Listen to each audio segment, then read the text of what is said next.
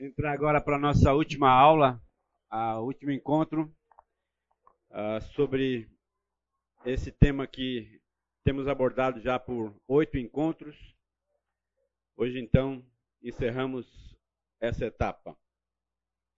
Uh, capítulo 13 de Oséias. Se você tem acesso aí à sua, à sua Bíblia, uh, nós vamos ler todo esse capítulo uh, antes de iniciarmos a nossa aula.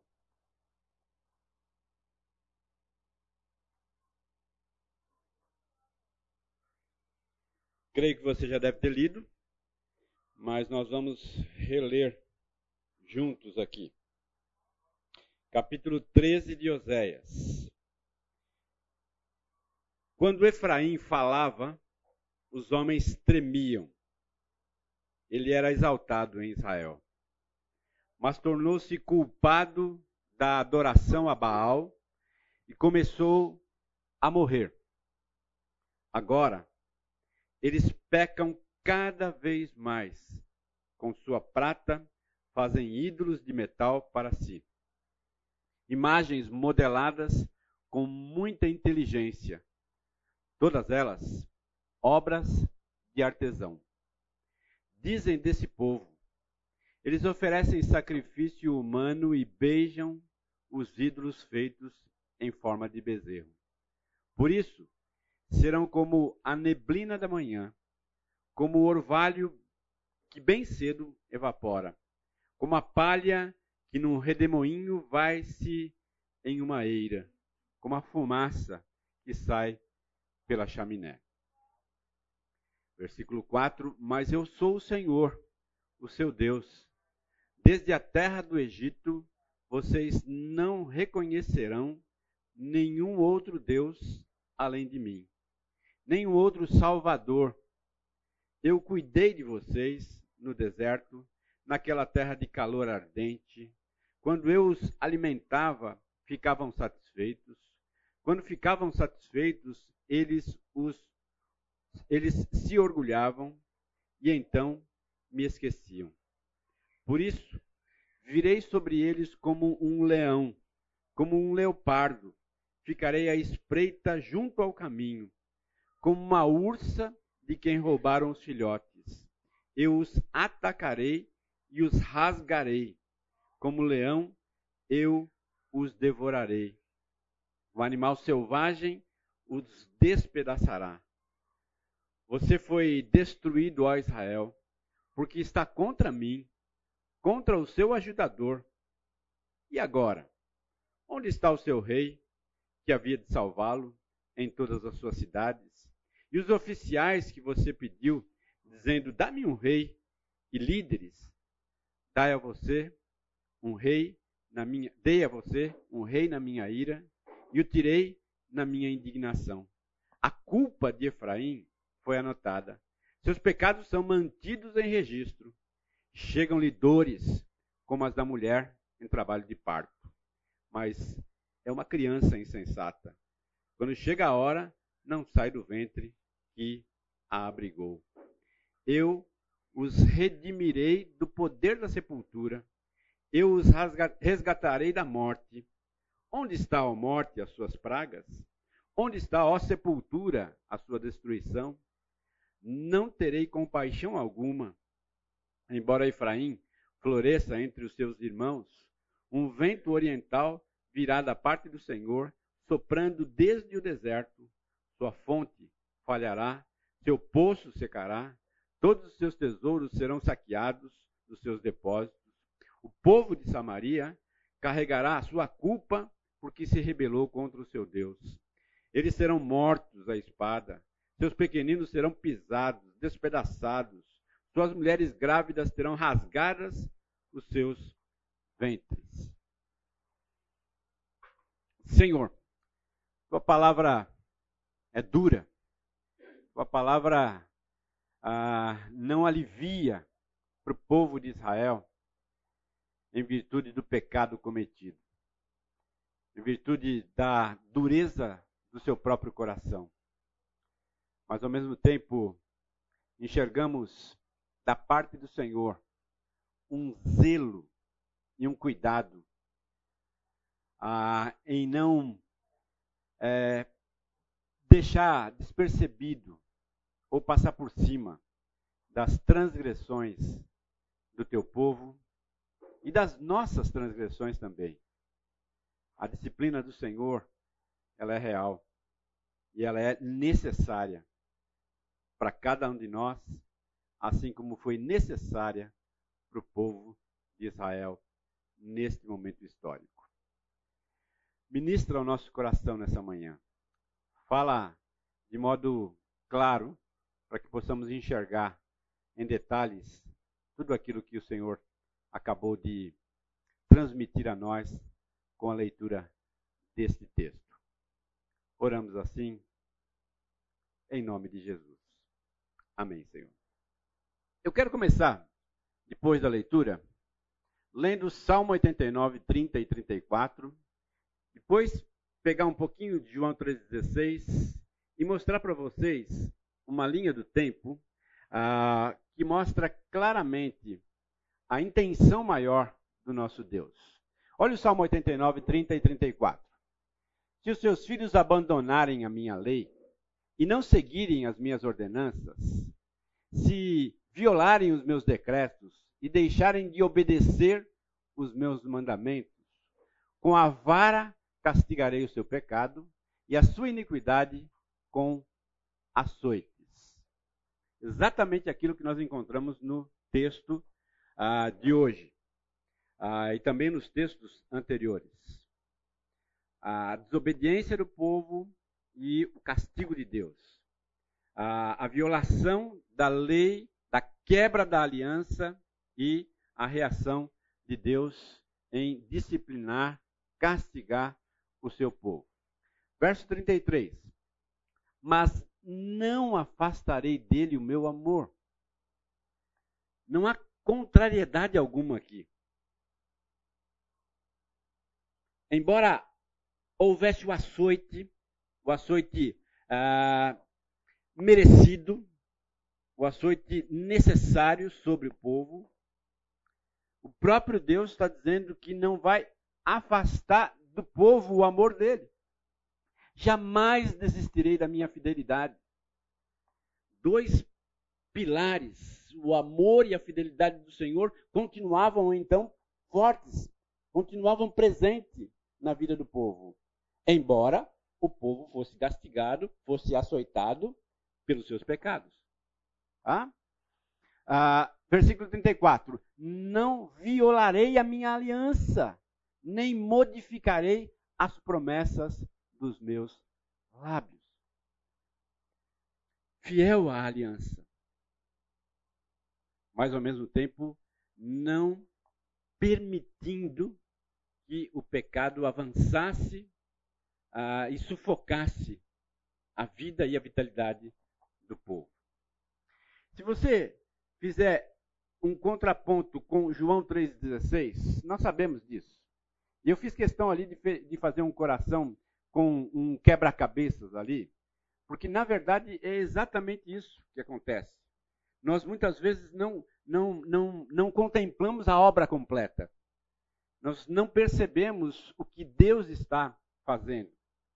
Nós só sentimos a dor, sentimos o açoite, sentimos a, a, a, disciplina, mas não conseguimos perceber a intenção maior do Senhor, que é nos amar, que é cuidar de nós, que é endireitar os nossos passos. João 3,16, porque Deus amou o mundo de tal maneira que deu seu filho. E deu o seu filho para a morte. Para a morte. A fim de nos resgatar. Então, se você pegar e, e, e perceber que nas Escrituras nós temos uma linha do tempo aí que começa lá com o amor e que vai terminar lá com o amor também. Talvez esse seja o fio central das Escrituras. Quando nós proclamamos que o fio central das Escrituras é Jesus, e de fato é, nós estamos dizendo exatamente isso: é o amor de Deus É o amor de Deus do início ao fim. É o amor de Deus que contempla o povo dele, contempla todo aquele que se rende a esse Deus. É esse amor que é exaltado em Oséias.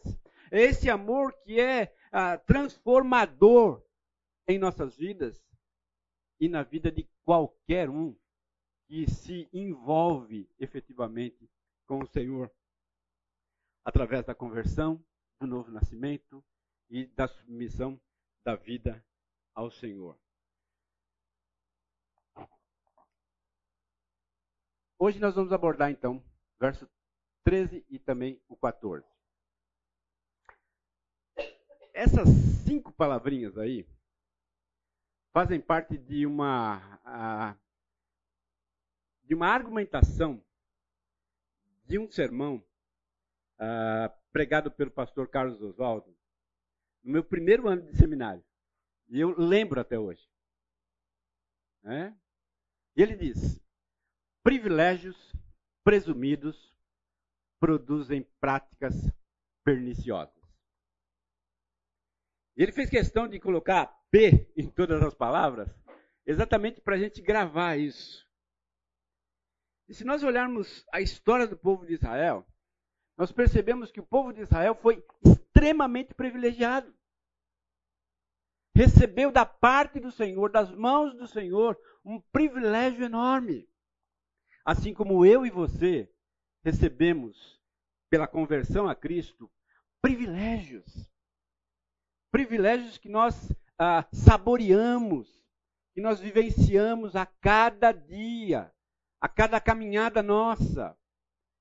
Nós somos bombardeados por tantos privilégios que o Senhor nos dá, abrindo a nossa visão, para que pudéssemos então olhar para a natureza e não enxergar outra coisa a não ser a mão do Criador.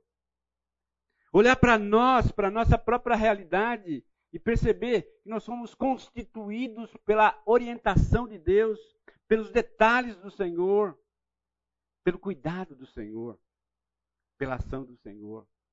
Olhar para Deus e perceber que nós somos sustentados a cada dia pela ação do Senhor sobre as nossas vidas. Privilégio. O povo de Israel foi privilegiado.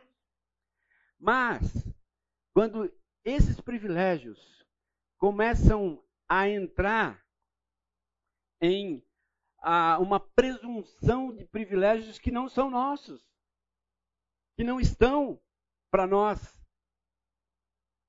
que não são da nossa, da nossa, da, do nosso âmbito. O povo de Israel, embora privilegiado, começou a agir com presunção diante do Senhor, achando que era mais do que era, achando que tinha independência, achando que podia colocar rei, destituir rei, uh, nomear sacerdote, destituí-los, fazer as suas próprias leis, andar como queria. E isso jamais entrou nos privilégios. O Senhor sempre foi o detentor da condução dos caminhos. Nunca a nação e nunca o ser humano. Privilégios presumidos começaram então a produzir práticas perniciosas. E essas práticas são ah, pinceladas, pulverizadas aqui no texto constantemente. Ah, adoração a Baal, a idolatria do coração, a, a ideia de que a independência era algo que estava sob o domínio e que fazia parte de privilégios. Não. Jamais. E são essas práticas perniciosas que o texto de hoje contempla e combate ferozmente, como ah, uma ursa, né? como um leão, como um leopardo, para não permitir que o povo continuasse nessa toada.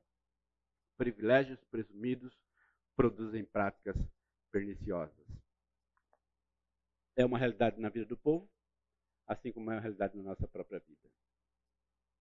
E isso precisa abrir os meus olhos para que eu perceba o meu quadrado e perceba o quadrado de Deus. Aonde eu estou e aonde Deus está. Quem é que manda e quem é que obedece. Entender isso me faz feliz na caminhada e na jornada espiritual que eu tenho, que você tem também na sua caminhada. Vamos lá.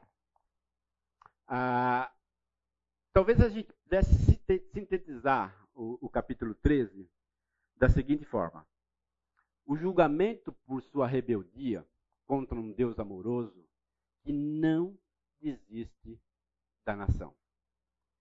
Julga, não desiste da nação, mas julga com amor, com imparcialidade. E aí eu coloquei aqui uma frase que eu achei bem interessante. O ser humano é um ser contraditório. Ama aquilo que o fere e fere aquilo que o ama. Se a gente pensar na nação de Israel, a nação era tão contraditória, assim como nós também somos contraditórios, que nós acabamos amando aquilo que nos fere. Como nós amamos o pecado. E como o pecado nos fere. Como nós amamos a sensação de prazer que o pecado traz para nós. E como ele nos fere, nos maltrata. E nós também agimos exatamente ao contrário, ferindo aquele que nos ama, ferindo a Deus que nos ama. E quando a gente fala em adultério, nós percebemos exatamente isso. Né?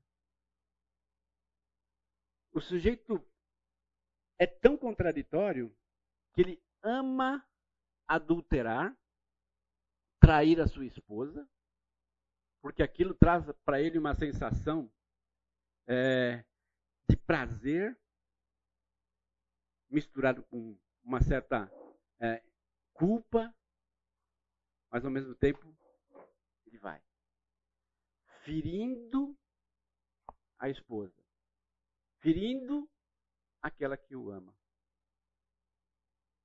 Extremamente contraditório. Essa era a ação da nação.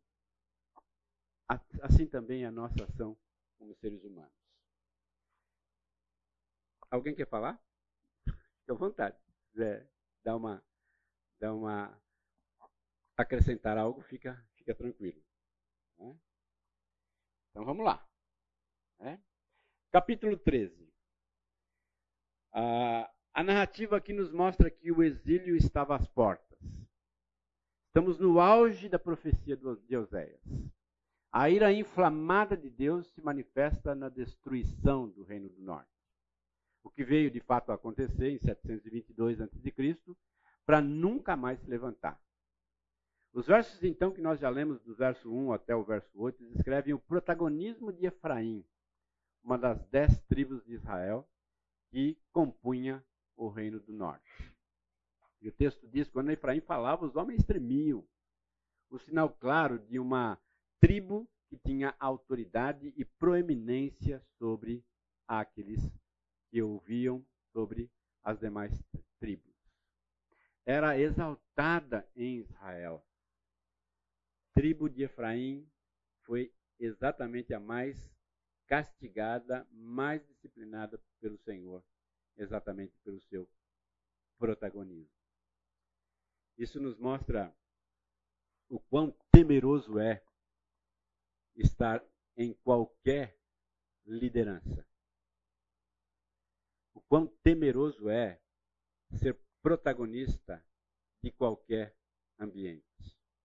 Na sua casa, na igreja, na sociedade, a responsabilidade e o privilégio, né, ao mesmo tempo, traz um peso enorme de responsabilidade de ações adequadas, corretas, porque outras pessoas vão seguir. Outras pessoas vão tomar isso como exemplo e vão seguir. Assim como aconteceu também ah, com Israel. C.S. Lewis coloca o seguinte: Deus sussurra a nós na saúde e na prosperidade. Lembra que nós falamos que a nação de Israel passou da prosperidade enorme para uma escassez tremenda, vivenciando essas duas realidades. E aí ele diz que Deus então ah, sussurra na saúde, na prosperidade, quando tudo está bem, mas sendo maus ouvintes, deixamos de ouvir a sua voz. Então ele gira o botão do amplificador por meio do sofrimento. Aí então ouvimos o rebumbar da sua voz a nos falar. Como de alguma forma o sofrimento nos leva aos pés da cruz. Como de alguma maneira, quando nós somos castigados, sofremos, passamos por perrengues, por dificuldades, nós então recorremos ao Senhor. E ao passo que nos momentos de, de bonança, de mar calmo nas nossas vidas, nós muitas vezes não percebemos a voz do Senhor povo precisou ser castigado, precisou ser disciplinado para poder despertar, ouvir a voz do Senhor. Assim também somos nós. Nos versos 9 até o verso 13, ah, quem pode ajudar a Israel? Ah, o verso 13 fala de um filho insensato. Né? Ah, e, e essa insensatez é interessante. Né? Um fato que fica evidente nos ensinamentos bíblicos e na nossa experiência de vida é que a principal vítima das loucuras do insensato é ele mesmo. É ele mesmo. A insensatez de Israel fez com que a própria nação fosse vítima da sua própria insensatez do seu próprio pecado. E aí eu coloquei ali uma, uma imagem, né? Ah, como se fosse ah, aquele tronco da árvore ali, mais forte, mais grande, mais, mais é, é, é, capaz de sustentar, como se fosse Deus, e aquele galho em que a família está assentada ali, e o cidadão serrando aquele galho, Israel. O que Israel foi exatamente fez foi exatamente isso. Cortando a aliança, cortando relações com aquele que o sustentava. O adultério espiritual faz isso. O, o, a, a, a rejeição de uma caminhada ao lado do Senhor faz isso. Né? Quando você, você se desloca daquele que te sustenta, né? ah, lembrando ah, das, das, mensagens da parábola do Senhor, ah, no que diz respeito à videira verdadeira. Né? Nós só produzimos frutos quando estamos ligados à videira. Nós somos desconectados dela, nós murchamos, secamos e, naturalmente, não produzimos fruto algum. Talvez essa seja uma das lições que Oséias traz para nós refletirmos e percebemos o quanto nós precisamos da direção, da ajuda, do cuidado, da orientação do Senhor sobre as nossas vidas. Mais uma vez, gostaria de parar aqui e pedir para que dois de vocês orassem. Orassem exatamente por isso, para que Deus nos ajude a não se afastar dele a não se desconectar da videira verdadeira, achando que nós temos privilégios que não temos. Dois irmãos, levante sua voz e ore.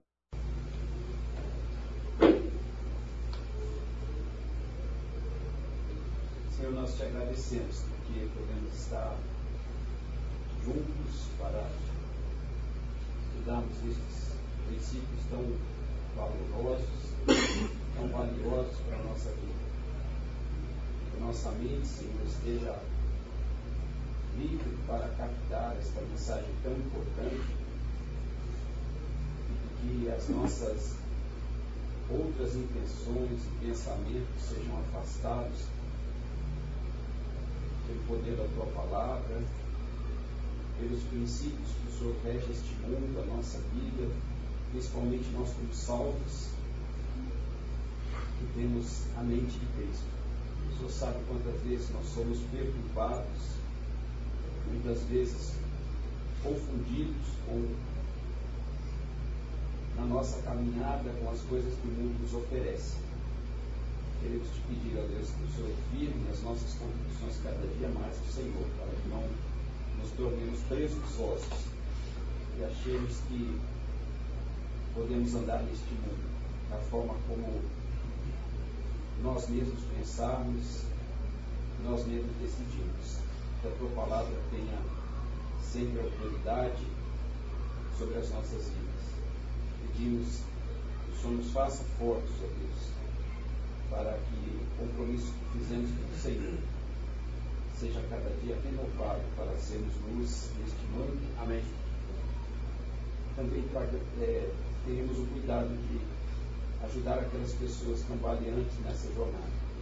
É o que nós pedimos e agradecemos em nome de Jesus. Amém.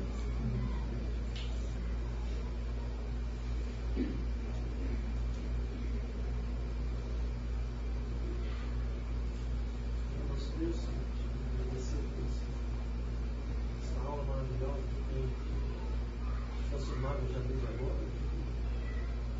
A gente possa estar firme na presença do Senhor em todos os lugares, principalmente aqueles que se acham que não têm tribulações, não têm dificuldades, se acham empolgantes perante a Ti, Pai. A gente não cai. Que isso possa estar nos levantando dia por hora, que a gente produza frutos do Teu Espírito Santo em nossas vidas. Obrigado pela extensão que vai ser conosco. Eu oro em nome de Jesus. Amém. Amém, Jesus. Muito bem, o texto ainda continua no verso 4, né, dizendo do último inimigo. E é interessante que ah, no verso 14 diz assim: Eu os redimirei do poder da sepultura, eu os resgatarei da morte. Não é uma interrogação aqui. No, no, no texto não tem uma dúvida aqui, e sim uma afirmação divina. Eu vou fazer isso. Eu vou agir assim com vocês, dessa forma. E, isso está em concordância com o Novo Testamento, 1 Coríntios 15, 54, onde ele fala que a ressurreição de Cristo ela é, foi capaz de vencer o último inimigo, que era a morte. Ah, também está em conexão com as versões mais antigas da Septuaginta e foi esclarecida em Marcos 10, 45, quando diz lá que o Filho do Homem deu a sua vida em resgate por muitos. Ao dar a sua vida para que outros fossem resgatados, o Senhor Jesus não apenas ah, iniciou ali uma derrota à morte, mas na sua ressurreição ele então consumou essa, essa derrota. Esse último inimigo foi de fato vencido. Os versos 15 e 16, ah, ele joga duro aqui. Né? Ele diz que Samaria não teria nenhuma misericórdia. Ah, olha lá de novo os versos 15 e 16. O 15 diz assim: Embora Efraim floresça entre os seus irmãos, um vento oriental virá da parte do Senhor, soprando desde o deserto. Sua fonte falhará, seu poço secará, todos os seus tesouros serão saqueados e seus depósitos. O povo de Samaria carregará sua culpa porque se rebelou contra o seu Deus. Eles serão mortos à espada, seus pequeninos serão pisados, despedaçados, suas mulheres grávidas terão rasgados os seus ventres. Ah, o agressor aqui chamado de, de vento oriental aqui, era a Síria, a conhecida por sua crueldade na guerra. Os relatos ah, de como a Síria agia nas guerras de forma tão cruel, ah, destruindo o inimigo, não apenas destruindo, mas com ares de, e sabores de crueldade. Exatamente essa a figura que o Senhor traz ah, no seu castigo para com Samaria. Ah, o profeta não alivia na utilização de termos descritivos de carnificina que abateria a nação. Muito cruel, muito pesado essa disciplina que iria cair sobre a vida do povo. Ah, nós então vamos entrar agora no capítulo 14, mas antes disso, eu queria que você me ajudasse aqui. Ah, você vai receber aí um pedaço de sisal.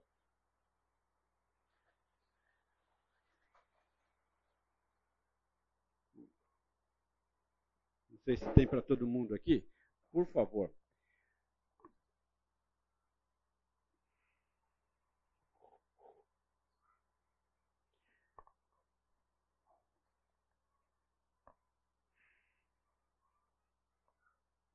Na verdade, com esse, com esse exercício, eu quero que você, que você ah, possa sair daqui com alguns desafios para a vida. Ah, eu não entendo a sua exposição à palavra de Deus sem que haja efetivamente mudança de vida nas nossas vidas. Ou a incorporação todas as coisas ou de algumas dessas coisas que você ouviu aqui. Não tem mais não? Tá? Faltou quanto mais? Ah, então pega desse aqui agora. Tá? Joia.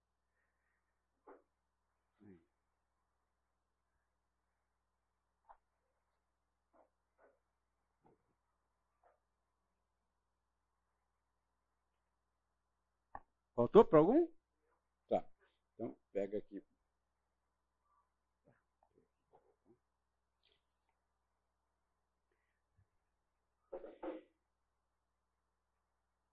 O que, que eu quero que você faça com esse, com esse pedaço de barbante aí, de, de sisal aí? Ah, nós vamos entrar agora com o capítulo 14, que é basicamente a volta para casa. Como é que Israel volta então a ser novamente a, a nação ao qual Deus havia projetado para que ele fosse? Tá? Ah, com esses 30 centímetros de barbante aí, eu gostaria que você colocasse ele assim, diante dos seus olhos aí. E que você pensasse o seguinte: que o início fosse o dia que você nasceu. E o final o dia que você vai partir desse mundo. Tudo bem? Tá? Quando você nasceu, quando você vai morrer. Tá? Claro que isso aqui né, é a, a, a visualização daquilo que nós sabemos que vai acontecer ou que já aconteceu nas nossas vidas. Tá? Quero que você dê um nó aonde você acha que você está. No seu momento atual. No seu momento presente. Tá? Será que você já viveu muito? Falta pouco? Ou você é otimista e fala assim, não, acho que falta mais uns um, um 100 anos ainda. É onde eu acho ou onde eu quero? não, onde você acha que você está. é, onde você acha que você está. Tá bom?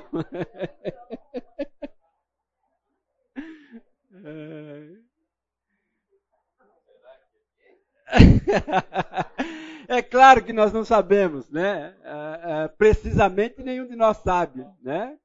Mas a, a gente tem uma, uma, uma, noção de quanto já viveu e quanto gostaria de viver, né?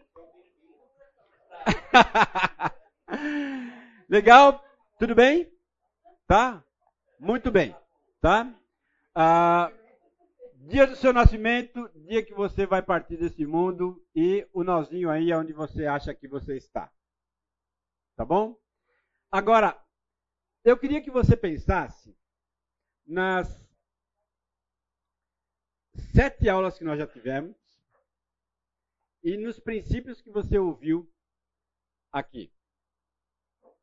Tá? E que você pegasse um princípio que você já ouviu e que você, do seu nascimento até o dia de hoje, você tem praticado. Tá bom? Tranquilo isso? Tá? Ah, isso aqui é para que você agradeça a Deus, porque você de fato está fazendo aquilo que você sabe que deveria fazer. Tá? Um princípio que o livro de Oséias, ao longo desse curso todo, você sabe que está presente na sua vida e que você tem levado isso na sua jornada espiritual nesse mundo. Tá? Ah, louve ao Senhor por isso. Tá bom?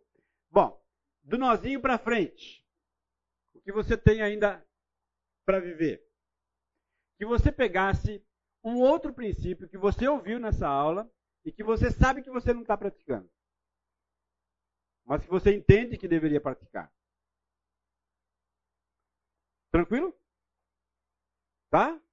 Um princípio que você está praticando, louve ao Senhor até o dia de hoje. E daqui para frente, um princípio que você ouviu nessa aula e que você ainda tem patinado. Ainda tem algumas dificuldades de colocá-lo em prática. Mas o seu desejo é colocá-lo em prática. Tá? Rapidinho. Duas pessoas compartilhe o primeiro princípio que você já está praticando e o outro princípio que você gostaria de praticar. E orem um pelos outros. Tá bom? Vamos lá? Pega aí uma pessoa que está perto de você aí, compartilha e ore.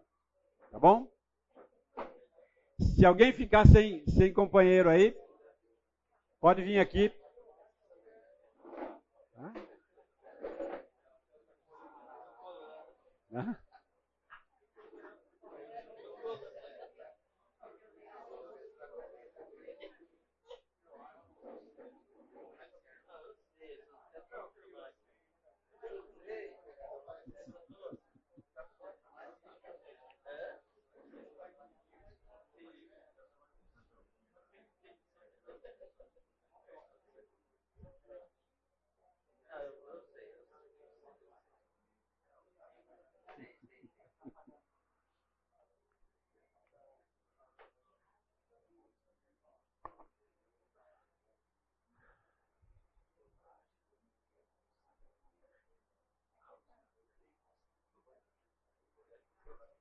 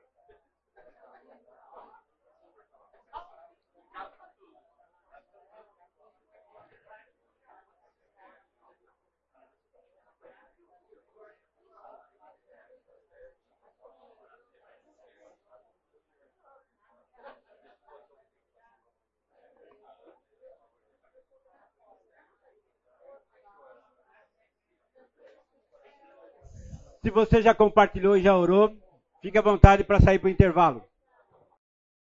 Muito bem, então vamos retornar aí. O pastor Oswaldo disse assim que a, a lição que ele tirou ao olhar a esse barbante aqui, ele falou assim: acorda. de, de, uma, de, uma, de uma certa forma, é para você acordar mesmo. Né? E o livro de Osés nos ensina a despertar para essa realidade. Muito bem, então vamos à leitura do capítulo 14, o último capítulo, um capítulo pequeno, uh, que fecha então uh, o livro de Oséias. Que diz assim: Volte, ó Israel, para o Senhor, o seu Deus. Seus pecados causaram a sua queda. Preparem o que vão dizer e voltem para o Senhor. Peçam-lhe perdoa todos os nossos pecados e por misericórdia recebe-nos para que te ofereçamos o fruto dos nossos lábios. A Assíria não nos pode salvar. Não montaremos cavalos de guerra. Nunca mais diremos nossos deuses a aquilo que as nossas próprias mãos fizeram, porque tu amas o órfão. Eu curarei a infidelidade deles e os amarei de todo o meu coração, pois a minha ira desviou-se deles. Serei como orvalho para Israel. Ele florescerá como o lírio, como o cedro do Líbano. Aprofundará as suas raízes, seus brotos crescerão, seu esplendor será como o da oliveira, sua fragrância como a do cedro do Líbano. Os que habitavam a sua sombra voltarão, reviverão como o trigo, florescerão como a videira, e a fama de Israel será como a do vinho do Líbano. O que Efraim ainda tem com ídolos, sou eu que lhe respondo e dele cuidarei. Sou como o pinheiro verde, o fruto que você produz de mim procede. Quem é sábio? Aquele que considera essas coisas. Quem tem discernimento? Aquele que as compreende. Os caminhos do Senhor são justos, os justos andam neles, mas os rebeldes neles tropeçam. Nós então colocamos aí a seguinte frase, sintetizando esse capítulo. Ah, o capítulo traz então uma poderosa motivação para arrependimento à luz das promessas divinas de restauração. O próprio Deus então motiva a nação para que se arrependa e promete uma restauração completa, total para a nação. A primeira palavra que inicia aí o capítulo final é volta. Israel está sendo chamado a, a chamado e o caminho está sendo indicado através dos pontos de referência pelos quais passou em sua jornada espiritual desastrosa. É, é curioso a gente pensar que quando o Senhor apela para que Israel volte, ah, ele também coloca alguns pontos de referência para que Israel possa perceber e amadurecer a partir desses pontos de referência. A volta aqui tem o sentido de virar. Israel era um povo inclinado a desviar-se de mim como diz lá 11, 7 e 5, 4. Agora então, o próprio Deus está dizendo: agora vocês devem virar para mim. A face de vocês precisa ficar para mim. E não as costas de vocês. Mas a face de vocês precisa estar ah, perante a minha face. Há uma certa ternura na forma em que o verso 2 descreve, que poderia ser traduzido assim: Ó Israel, volta diretamente para o Senhor. Esse é o apelo de Deus, um Deus de amor, extremamente amoroso, que deseja abraçar novamente o seu povo. Volta, mas volta diretamente, focado, dirigido a mim, olhando nos meus olhos. O mesmo apelo é feito para Oséias, ah, o marido enganado, no capítulo 3, verso 1.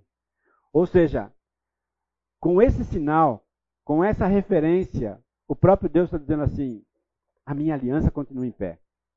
O casamento continua valendo. As promessas que um dia eu fiz para vocês não se quebrarão. Embora vocês foram rebeldes, mas eu continuo firme no meu posicionamento, o meu compromisso com vocês está firmado. Não vacilou. Ah, podem se dirigir a mim, que vocês vão encontrar ah, o que vocês precisam. Alguns pontos de referência aí para gente. Verso 1 e verso 2. Lealdade reconstruída. Palavras de arrependimento nos lábios é a consciência da gravidade do pecado. Se você for ah, verificar aí no capítulo 14, versos 1 e 2, volta, ó Israel, para o Senhor teu Deus, porque pelos teus pecados estás caído. Tende convosco palavras de arrependimento. Convertei-vos ao Senhor. Diz-lhe: perdoa toda a iniquidade e aceita o que é bom, em vez de novilhos, os sacrifícios dos nossos lábios. Ou seja, a, o próprio Deus estava pondo a eles este ponto de referência de que a lealdade deveria ser reconstruída. E como? Através de palavras de arrependimento, gestos, pronunciação de consciência de pecado e de confissão dos mesmos. O quão grave foi, o quão desastroso foi a insensatez que fez com que eles mesmos se tornassem vítimas, como nós já mencionamos. Confissão, a fim de que Deus aceite o que é bom, ao invés de novilhos, o sacrifício dos lábios. Ou seja, o próprio Deus está reproduzindo aquela ideia. Eu não quero sacrifícios uh, de, de, de, de novilhos cevados. Não quero isso. Mas eu quero que vocês tenham um sacrifício de lábios que confessam o meu nome. Como diz lá Hebreus 13, 15. Fruto dos lábios, como sendo demonstração de confissão, de arrependimento e de evidência. Frutos visíveis de arrependimento é o que Deus queria ver. Porque na, na, na, na, caminhada, na jornada que nós apresentamos aqui ao longo dos capítulos de Oséias, nós percebemos que o povo pecou muitas e muitas vezes com as palavras. E, e ao pecar com as palavras, ah, rejeitando Deus e abraçando Baal, abraçando os ídolos, essa rejeição precisava ser reconstruída. Assim como houve palavras de pecado, palavras de rejeição, deveriam haver palavras de aceitação. Frutos de lábios que confessavam o nome do Senhor. Segundo ponto de referência: confiança restabelecida. Olha o que diz o verso 3. Alguém lê para mim aí, por favor. A Síria não nos salvará. Não mais montaremos cavalos de guerra e jamais cultuaremos as obras de nossas próprias mãos, dizendo: Tu és o nosso Deus. Porquanto só tu, ó Elohim, nosso Deus, é compassivo e cuida dos órfãos e de todos os necessitados é, é, é, curioso a gente perceber as, as, figuras que o próprio texto traz e o quão significativas elas são e elas eram para a nação naquele momento. Né? Confiança restabelecida. O povo havia deixado de confiar em Deus para confiar nos ídolos, deixado de depositar a sua confiança totalmente no Senhor para dividi-la com os ídolos. E Deus então está trazendo o povo para esse ponto de referência de uma restauração desta confiança. Ah, pois em ti o órfão encontrará o amor do pai.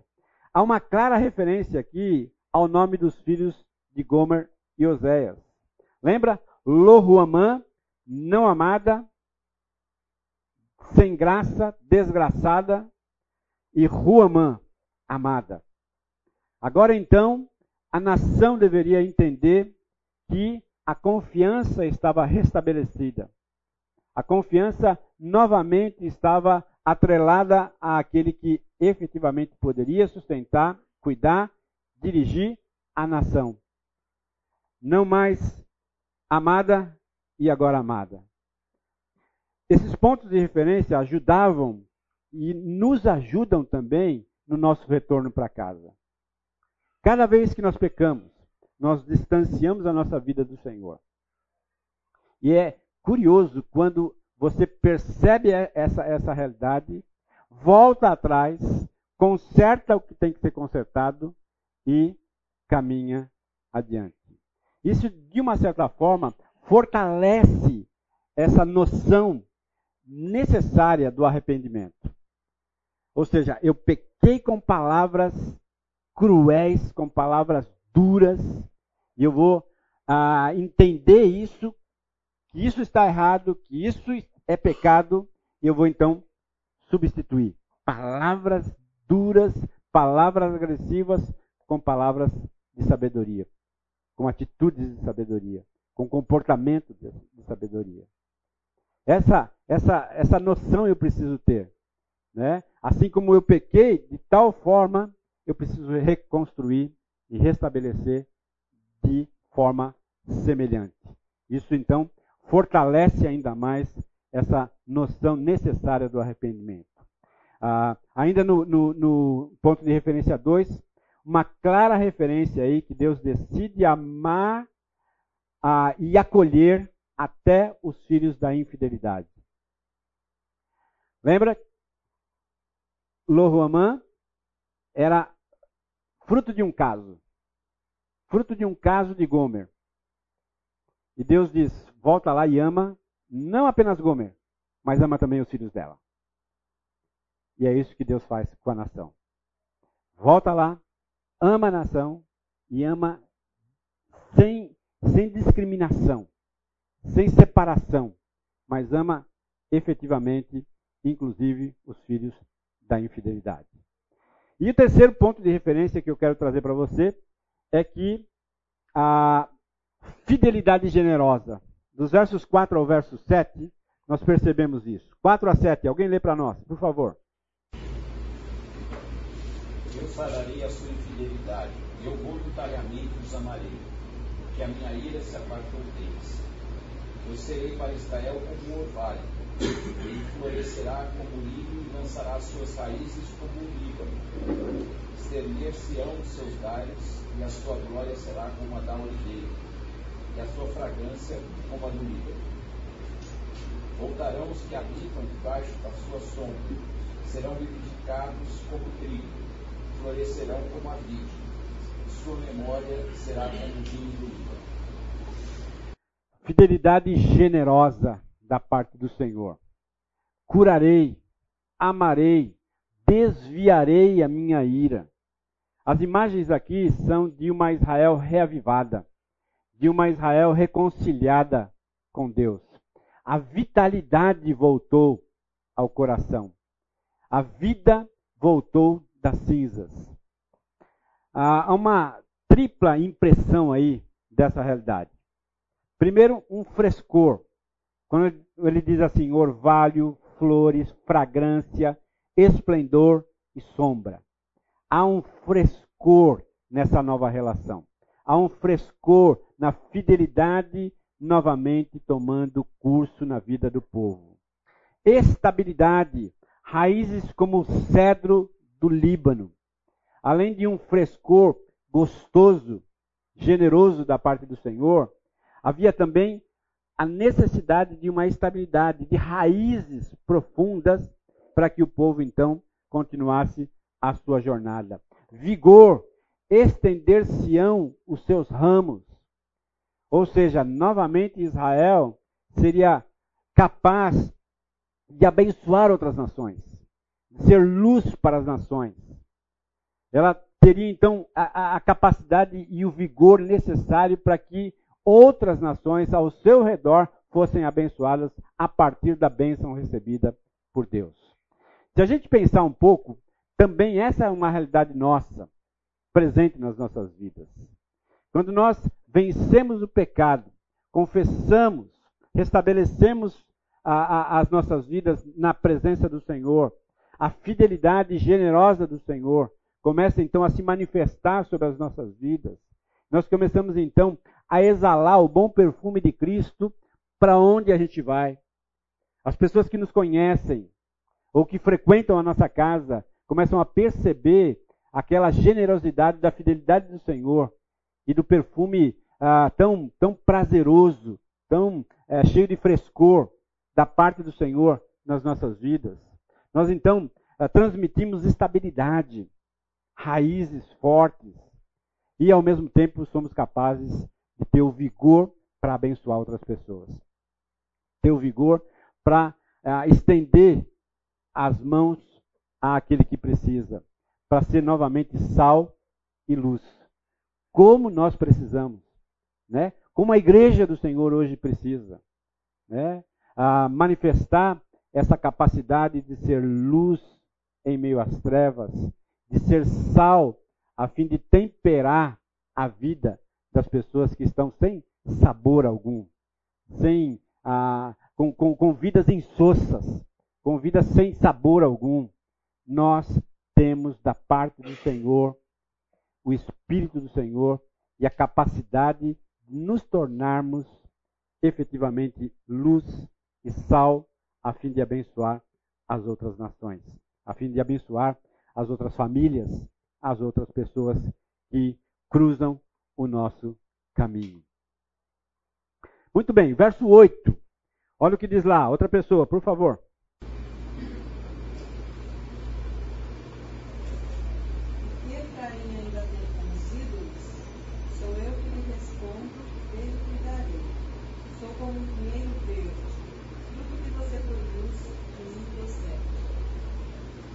Novamente, Deus faz questão de repetir o seu apelo para que Israel volte para casa. E quando lá chegar, vai contar com a promessa de que os ouvidos divinos e o cuidado de Deus estariam sempre presentes na vida do povo. Como é bom saber isso, né? Ah, que ao voltar, junto vem a promessa de que Deus vai me ouvir, né? de que Deus vai novamente ouvir o clamor do meu coração e o cuidado de Deus estará presente na minha vida. Ah, quando a gente vence o pecado, confessando, se arrependendo, essa noção fica mais evidente. Parece então que quando eu falo, Deus ouve. Né? E ao passo que o pecado, ele obstrui essa comunicação. E aquela noção de que muitas vezes eu falo, falo, falo, Deus não ouve. Porque o pecado está bloqueando essa comunicação. Mas quando o pecado é retirado, quando o sangue do cordeiro purifica novamente essa comunicação, eu então tenho a noção de que Deus está ouvindo a minha voz e está cuidando efetivamente da minha vida. Ah, verso 9, o último versículo aqui. Há um apelo final. A decisão aqui é colocada nas mãos da nação. Quem é sábio? Aquele que considera estas coisas. Quem tem discernimento? Aquele que as compreende. Os caminhos do Senhor são justos. Os justos andam neles, mas os rebeldes neles tropeçam. De uma certa forma, essa decisão é colocada nas mãos da nação. Duas possibilidades estão presentes: afastar-se de Deus e viver um inferno de vida, ou andar com Deus e viver todo, toda a fragrância da presença do Senhor, cuidado do Senhor, a generosidade do Senhor sobre as nossas vidas. Vencer o adultério espiritual é necessário para cada um de nós. Não apenas necessário, mas fundamental para que haja vitalidade espiritual nas nossas vidas. Nós vamos orar e encerramos o curso uh, por aqui. Eu vou novamente projetar lá. Uh, ah, tem ali também para você fazer a avaliação. Não deixe de fazer a avaliação, tá? Que vai ser muito bom. Vai ser muito bom para que uh, nós possamos melhorar ainda mais o curso. Oremos. Obrigado, Jesus, pelas verdades contidas no texto da tua palavra. Sabemos, ó Deus, que esse é um texto ah, que foi inspirado pelo Senhor. Um texto sagrado. Um texto que nos ajuda a perceber o quanto nós somos fracos, o quanto nós somos é, volúveis na nossa jornada espiritual. E o quão tentados nós somos em dar atenção a outras formas e evidências meramente humanas, mas que prometem aquilo que não podem cumprir. Mas quando nós olhamos para o Senhor, sabemos que todas as suas promessas são passíveis de serem cumpridas nas nossas vidas. Nós podemos então saborear cada uma delas quando vencemos a barreira do pecado, quando vencemos a nossa ingratidão, a nossa independência, achamos que somos livres para andar do jeito que queremos, como a nossa mente e o nosso coração constrange as nossas vidas a fazer. Mas quando nós nos arrependemos, como é o apelo do último texto lido, e o quão bom é perceber o cuidado do Senhor, os ouvidos do Senhor atentos às nossas vozes, ao clamor do nosso coração, e como é bom poder participar dessa fragrância do conhecimento do Senhor, da bênção do Senhor sobre as nossas vidas, e ao mesmo tempo a vitalidade para poder abençoar outras pessoas através da bênção recebida, como nos ensina o apóstolo Paulo. Obrigado, Jesus. Leva-nos agora também para os nossos lares, que possamos ter uma tarde na presença e sob os cuidados do Senhor também. Em nome de Jesus. Amém, Senhor. Amém.